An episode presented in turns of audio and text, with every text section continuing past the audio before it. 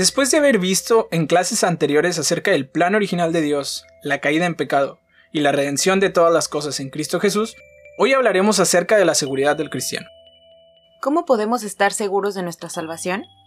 ¿En dónde descansa nuestra confianza de ser hijos de Dios? ¿Qué significa creer? Estas y otras preguntas las responderemos a la luz de las escrituras en este episodio. Yo soy Avi González. Y yo soy Gesiel Velázquez.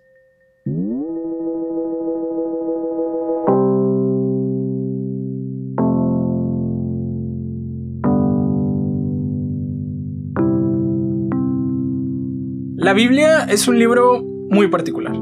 Tenemos la historia de un pueblo, libros proféticos, libros poéticos. tenemos muchos géneros literarios en este libro. Tenemos un Antiguo y un Nuevo Testamento. Vemos libros como Job, como Salmos, que parecieran que no nos hablan o que se salen de toda esta historia que hemos estado contando a lo largo de los podcasts. Pero respondamos esta pregunta. ¿Qué une tanto al Antiguo como Nuevo Testamento con respecto al plan de Dios del que ya habíamos hablado.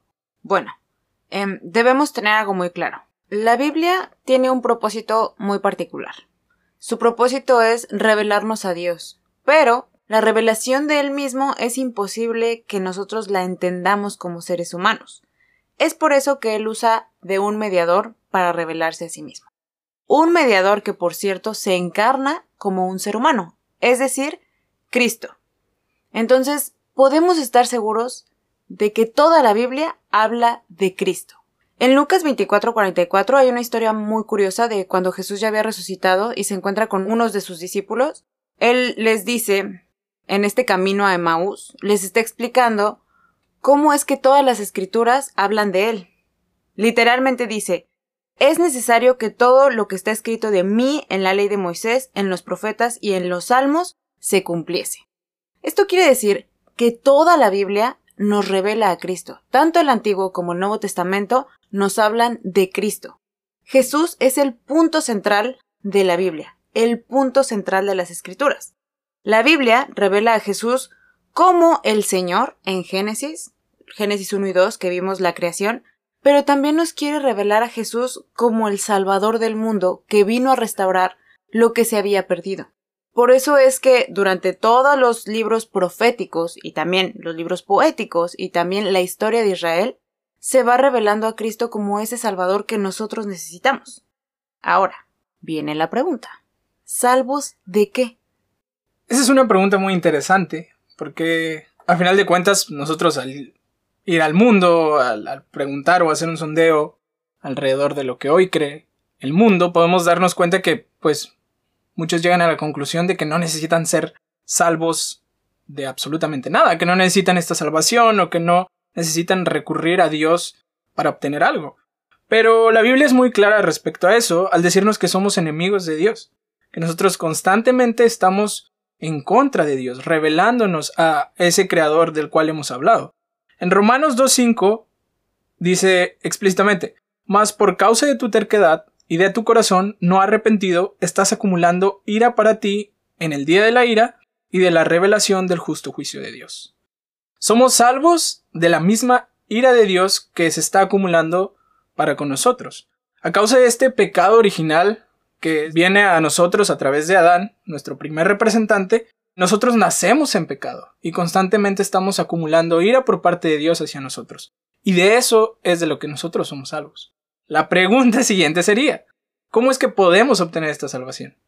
Creo que de forma rápida podemos decir que por fe y por gracia.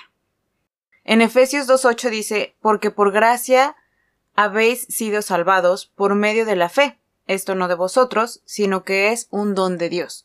Justamente eso es lo que significa la palabra gracia. La palabra gracia es un regalo que no te mereces. No solo un regalo que Dios te da, sino un regalo que te mereces completamente lo contrario. Dios tiene gracia para con nosotros y nos regala esta salvación. ¿Qué tenemos que hacer para recibir esta gracia? Solo creer en su palabra, que es la fe. Esa fe que es puesta por el Espíritu Santo. Oye, Abby, pero ¿qué hay acerca del arrepentimiento? Claro, cuando nosotros tenemos fe en Dios, el Espíritu Santo pone arrepentimiento en nuestro corazón. El Espíritu Santo no solamente trabaja poniendo una creencia muy, muy, muy grande en nuestro corazón, sino que Él trabaja para que nos arrepintamos y también para santificarnos, es decir, para que día con día vayamos pareciéndonos más a Cristo, que ese era el plan desde el principio, que nosotros llegáramos a la estatura del varón perfecto. Ese es el trabajo del Espíritu Santo. Y, obviamente, para llegar a esa meta de redención completa en nuestro corazón, necesitamos un arrepentimiento porque estamos inclinados al mal constantemente. Ahora, ¿qué significa creer exactamente? Creer, en términos generales, es confiar. Hoy en día se utiliza la palabra creer de manera muy superficial. Ponemos en muchos ejemplos. Yo creo en que en mis amigos, yo creo en que mi equipo va a ganar, yo creo en ciertas cosas, ¿no? Pero al final de cuentas podemos poner este término de manera general que creer es confiar. Entonces, lo que necesitamos y lo que dice la palabra de Dios que necesitamos hacer es creer en Cristo Jesús, depositar nuestra entera confianza en nuestro Salvador. Dejar de confiar en nuestras propias fuerzas, dejar de confiar en nuestras ah, en nuestra autonomía, en nuestra independencia y comenzar a confiar en Cristo, comenzar a depositar nuestra confianza en su palabra, en lo que Él nos dice que es eh, lo correcto y descansar en Él sobre todo. Entonces, en términos generales, esto significa creer. Todo de lo que hemos hablado hasta este momento está muy bien y es hermoso. O sea, ser salvos solo por fe y gracias a la misericordia de Dios es muy bonito, pero vamos al punto medular de esta, esta lección. ¿Cómo podemos estar seguros de todo esto que hemos hablado? Dios lo dice en Juan 10:28. Yo les doy vida eterna y nunca perecerán, ni nadie podrá arrebatármelas de la mano. Podemos descansar y estar seguros que Dios es quien comienza esta obra de salvación en nuestras vidas. Podemos confiar que el que comenzó la buena obra la terminará hasta el día final. Entonces, Ahí está la seguridad del cristiano, en que nosotros no obtenemos esta salvación por nuestras propias fuerzas, sino que todo comienza con Él y todo termina con Él. Entonces Dios es el autor y consumador de esta fe de la que hemos estado hablando. Es por eso que sabemos que en, las manos de Dios esta salvación no se pierde, esta salvación no trastabillea, sino que está segura y firme en las manos de nuestro Dios. Y justo este pasaje de Hebreos que acabas de citar me recuerda mucho a la historia en la que Jacob sale de su casa y se encuentra con Dios en uno de sus sueños y Dios le dice algo muy bonito, quizá una de las promesas más bonitas de toda la Biblia. Le dice, yo estoy contigo, te protegeré por donde quiera que vayas y te traeré de vuelta a esta tierra. No te abandonaré hasta cumplir todo lo que te he prometido. En la versión 60 dice, no te voy a dejar hasta que haya hecho todo lo que te he dicho. Esa promesa en ese tiempo fue para Jacob, pero si queda en la Biblia es porque es una promesa también para nosotros. Él es el autor y consumador de nuestra fe, pero también Él empieza y termina todo lo que dice que va a terminar. Es por eso que en Él descansa esta promesa de salvación. Si Él ya nos escogió o si Él ya nos recibió en su familia, no nos va a dejar hasta que haya hecho todo lo que nos ha dicho, y esto es formar la imagen de Cristo en nuestro corazón. No nos va a dejar hasta que todos lleguemos a la estatura del varón perfecto. Ahora, ya vimos que podemos confiar en todo esto, uno, porque Dios lo dice, dos, porque Dios termina lo que empieza, y tres, porque Dios nos escogió. En Efesios 1, del 3 al 12 son bastantes versículos, pero justamente habla de que Dios nos escoge y usa esta palabra muy dominguera, que es predestinación. Es decir, Dios antes de la fundación del mundo escoge. Y nosotros podemos descansar en esa elección. Estamos un poco acostumbrados a escuchar que nosotros escogemos a Dios o nosotros elegimos seguir a Dios, pero realmente es que la Biblia dice que Dios elige quiénes son de su familia. Eso suena un poco fuerte, pero es como funciona la realidad y realmente nos ayuda a descansar en que si dependiera de mí, yo ya hubiera dejado a Dios seguramente.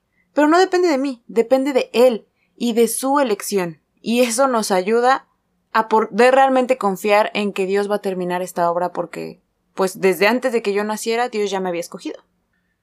El ser parte de esta elección, el ser partícipe de esta gracia, de esta redención de la cual hemos hablado a lo largo de estos podcasts, pues obviamente traen muchos beneficios, traen muchas bendiciones por parte de Dios y uno de ellos es pertenecer a la familia de Dios.